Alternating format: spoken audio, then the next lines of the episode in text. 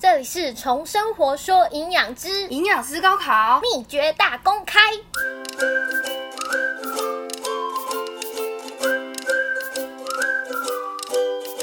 大家好，我是小营养师，欢迎回到国考系列。今天我妈路口陪我聊聊天，不然上次我自己录的时候就是很像哄睡的节目。大家好，我是妈路口。好，今天我们主要是在聊一些呃营养师相关的问题，其实可以提供给一些高中生，现在可能要填大学，在怀疑自己是不是适合营养师啦。我今天是当一个呃记者采访的角色来访问我们小鱼营养师。好当初为什么会想当营养师呢？其实我以前蛮憧憬当师字辈的，比如说医生啊、老师啊、药师、会计师、工程师这些都很难哎，对，所以最后我只好选营养师。但是营养师还是很难啊，因为你要背很多。各种，而且你会涉及一些医疗啊，嗯啊食物啊对啊，其实是更盖瓜各种好像哎、方面的你这么一讲，好像更累哎、好啦，以上其实有半认真，也有开玩笑，因为我真的蛮想当师字辈的，所以现在也算是完成我的梦想啦。真的哦、真的啊，原本我是蛮喜欢下厨的，像我高中的时候，其实有拿到中餐丙级的证照。好厉害哦！当然啊，我是很适合，我很适合娶娶入家门呢。啊，不过爱吃你干嘛？不过我也是爱做也爱吃啊，所以其实我以前蛮胖的。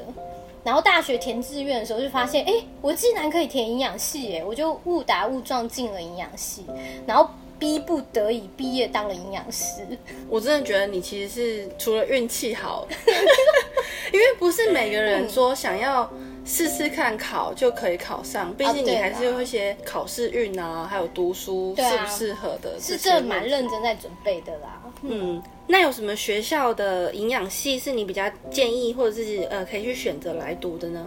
就是你如果高中啊，呃，毕业的时候已经要填志愿了，你想要填营养系的话，在近期啦，有一间是国立的，其实大多营养系都是私立学校，嗯，那国立的只有呃台湾师范大学，哦，，对，那其他都是私私立学校，比如说北医、中国医、呃中山医、红光、嘉药、辅音，然后还有一所大学跟长庚。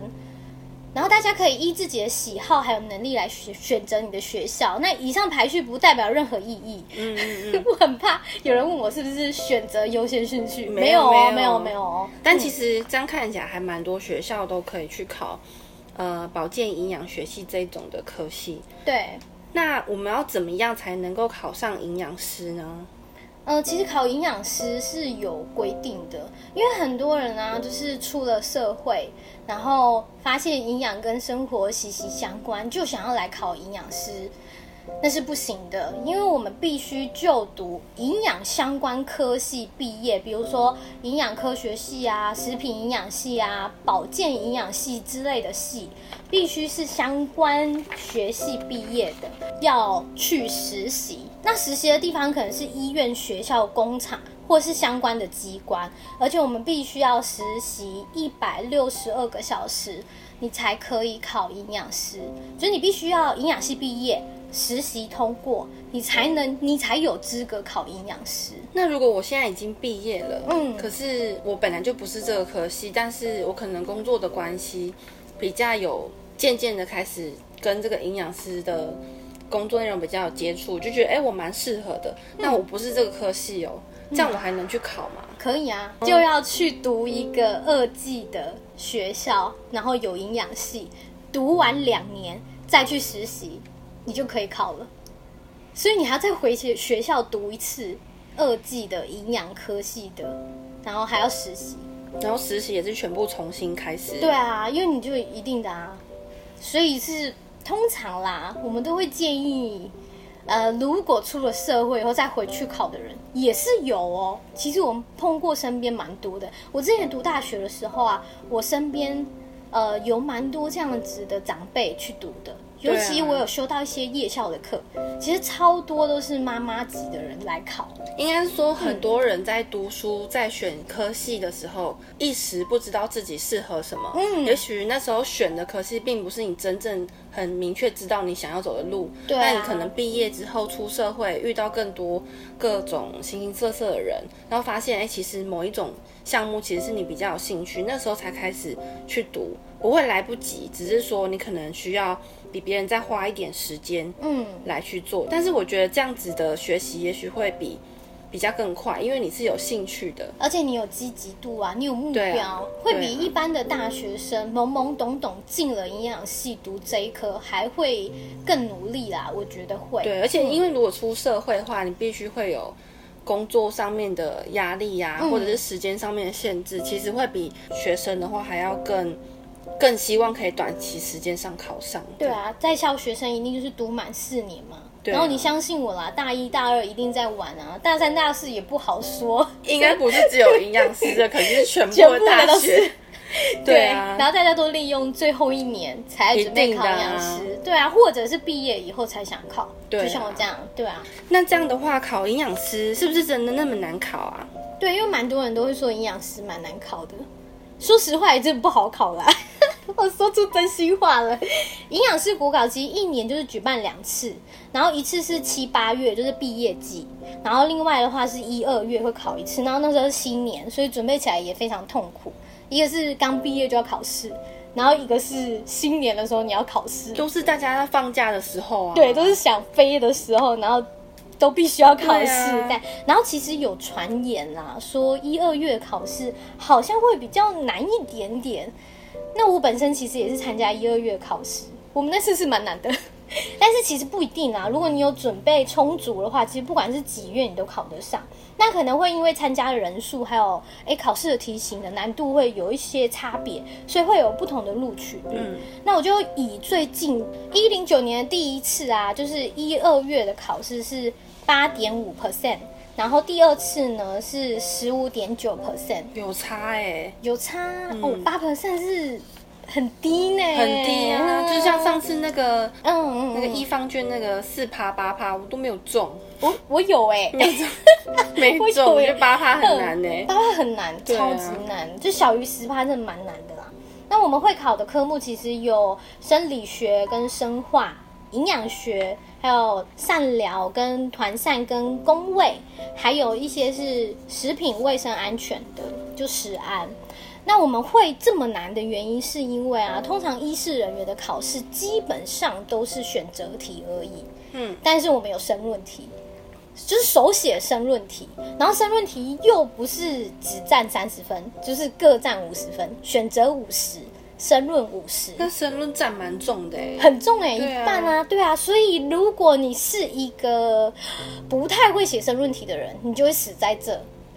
大家如果字又写得很草的话，啊。对，有一个发现是我们老师说的啦，他说榜首或是前几名写申论题的字都很美。哎，你想想看，我们参加人数，比如说我举例一零九年好了，实际到考人数是一千六百零六人哦，也许只有五个老师下去改，一个人要改几份？重复的字一直看，你也想要看到漂亮清楚的字才会对阅读下去。真的真的，所以哎，练字也蛮重要的。还有那种回答申论题要如何调序清晰的告诉老师你的想法，也蛮就是也是一个考验啦。嗯那再来就是营养师可以出来以后可以做什么样的工作？好，营养师其实走的领域还蛮广的欸，主要的话有团膳、临床、社区，然后还有呃生技公司跟健检中心、减肥中心，还有饭店。那一般来说啦，大家考上营养师的第一份工作，都可能会是在团膳。就团膳有点像是那个，就是社会新鲜人的一个中途站。中途站对对对，就是大家考上第一个选择就会先去团膳看看。是因为它比较简单吗？还是应该是说他们的流动率算高，因为大家都把它当做第一站，所以每一年都会有人走，然后会有新的人加入，不是因为那边太累？也有、嗯、不好说。哎、我想问呢、如果做团膳营养师，你是吃素食的人的话，他这样去做是不是也是必须要去测试那些荤食的？嗯，应该说有一些的中央厨房，甚至连那个素食使用的锅子跟荤食使用的锅子是不一样的。那这样的话，如果我是吃素的人，我可以直接去选择这个素食的团膳营养师的工作。哦，没有，你必须要做。就之前有发生一件事情啦，就是有一个吃素的人，呃，营养师，他到了团膳公司，然后团膳公司要求他素食跟荤食的菜，他都必须吃过，因为他、因为营养师有一个要做的事情叫做试菜肴的味道跟适口性，对啊，然后他就因为这件事情，他就离职了。好，这样吃素的人是蛮辛苦的。对，蛮辛苦的，因为他们的认知上是，你开菜单的人，就算你没有吃荤，对，因为你开的菜单，你要知道味道是什么，适口性好不好，嗯，会不会被接受嘛？对啊，所以有营养师因为这件事情而没有在团餐公司做下去。不过团餐公司其实主要的内容就是提供一些呃学校啊，或者是医院啊，或者是社会，比如说一些科学园区、工厂或是上班族会大量订购。呃，餐盒，这也是团膳公司负责的一个业务。那其实主要的工作内容就是菜单设计嘛，然后卫生管理，我们要去看那个烹调者呃指甲，然后还有身体穿的衣服啊、卫生啊，还有你要控制食材成本，还有一些厨务人员，你必须要跟他们沟通，然后帮他们做一些卫生教育等等。然后会建议啦，如果你未来想要做团膳营养师的话，会建议你在在学期间呢就考到那个 HACCP 的证照。我觉得团膳公司有一个优点，就是如果你是住校的营养师啊，就是你在学校服务啊，学校是不是会有寒暑假？对，哦，他也可以放假吗？哦，对，，寒暑假会放假，就有老师一样。对，但是有两个状况哦，一个是有的是会支半薪，你不用来上班，但是我给你半薪。哎，你不用上班就有半薪呢。可是变相的，你的薪水就会变少啊。，对对那，他们就变成要赶快再去找另外一个半薪的工作。对对对，其实这样也是，蛮麻烦的。对啊。但是你看，你就是可以一起放暑假、放寒假。如果你是一个喜欢旅游的人，就蛮适合你的、对啊，时间是弹性。对啊，时间非常弹性。那另外一种团膳公司的住校营养师呢，他是支全薪，但是你就是去，你必须去上班啊你。你想想，你没有工作可以做，但是你要去上班，你就坐在那里啊，发呆。嗯，应该还是会配工作吧？很听我听到是蛮少的啦，是哦，但是他可以支全薪给你，哎，就是坐在那边发呆。对，坐在那边发呆啊，或者是做做一些日常小杂事。哦，对就是没有真正必须营养师工作的事情的话，对对对他会把其他事情派给你做。，对对对，可能就是环境大扫除之类的。两种都没有，好像 比较 但是如果你是想希望你的工作是有一段时间可以身心灵放松的话，我觉得团膳公司也许适合啦。嗯，嗯，对，这就是优点，但缺点也有啦。就是其实你进公司以后，你就是主管职，你就要跟下面的厨师跟厨工沟通，我觉得这很难呢、你就想象你跟你妈妈讲话，然后她都不听的时候，你是不是就不知道怎么办才好？应该是说，如果是妈妈这个职位的话，他们根本不在乎营养是多少什么几卡几，他们就觉得好吃重嗯。要，因为它最重要就是炒出一个很好吃，比如说控肉，它就是要 好吃给你，然后你再跟他说，哦，这个怎么样？太高什么不行，对，不行，他就不高嗯。或者是他们希望可以把事情赶快做完，就会手没有清洁干净，或者是对、啊对，比如说东西掉下去，他们可能就没有注意，就徒手捡起来之类的状况，我们就要很就一再提醒啦。但你也知道，一再提醒这件事情就蛮烦的啊。对啊，你如果一再被提醒，就会蛮烦，所以很容易有争执啊。毕竟大家在乎的事情不一样。嗯，而且有些厨师其实脾气不太好。你刚刚你开的菜单明明是这样，他煮出来的就是完全不一样的东西他，想要大家吃他的菜单，对对对他就是改菜单啦，所以这个问题也是有的啦。嗯，不过他就是上下班时间很稳定，然后也许你做到的是住校营养师的话，你会可以有寒暑假可以休息。这是优点，然后第二个呢是临床营养师。其实简单来说，就是你在医院看到帮忙做营养咨询的营养师都算。就你去医院啊，有门诊啊，或者是有一些人住院的话，会有营养师来做营养评估。那主要做的事情就是做营养评估，然后提出一些饮食建议给你。那现在其实大多的医院都希望你能具备糖尿病卫教师跟肾脏专科营养师的证书。那其实这两个。都是必须考上营养师以后才能再进修拿到的。所以其实你考上营养师，嗯还是必须在一直精进各种的卫教师。对对，就是一种疾病嘛，它算疾病嘛，就要考一种的对对对，是这样没错。所以很多很时候，我其实都会跟学弟妹说啦，营养师拿到只是个开始，你还有更多的证照要拿。无限要考的，对，无限要。考，无限在进修。那很多人就刚出社会，可能就没有办法触碰到临床营养师，因为我刚刚我讲的，你这些证照啊，糖尿病卫教师、肾肾脏病专科营养师，都是必须考上以后才能上课。嗯，上课以后要再去考试，考试以后要再去实习才拿得到。其实大多的医院都希望你有硕士学历，还没有拿到硕士学历的话，也许比较难进医院。不过也不一定啊，有些也会用学士学历的。你是说，就算我已经是营养师了，我也有糖尿病卫教师、肾脏专科营养师这些等等的证照，我都不一定能够进去那间医院做临床营养师。你提的这个条件还蛮好的，应该可以。我提的状况是你刚考上营养师，然后你又没有，你刚考考上营养师，然后你的朋友是硕士学历的，你们两个同时去面试一家医院，他会比你先上。哦，对，嗯，有这样的状况，但是不一定啊。我也是有听说一些学士学历的人在医院工作，只是在告诉大家，普遍上可能会遇到这个问题。好，再来是社区营养师。社区营养师是最近政府实施长照二点零，因为现在我们老人家其实活的时间越长，相关的病痛也会出现的比较多。那社区营养师就算是现在营养师选择一个很夯的一个选择。那营养师要进社区的话，主要就是做一些营养的卫教啊，然后另外一个是居家营养师，他是蛮特别的，他就是走到你家里面，因为有时候会遇上一些呃行动不便、没办法走出家门的老人家，他们就有做这一块，就是到你家做营养咨询。这也是在公司还是在医院里面的职位？呃，算他们现在是有一个公司，就是专门有个社区营养师的团体在做这件事情。嗯，那之后可能会放一集，我跟一个居家营养师聊这个这一块的工作，大家有兴趣的话可以去听听。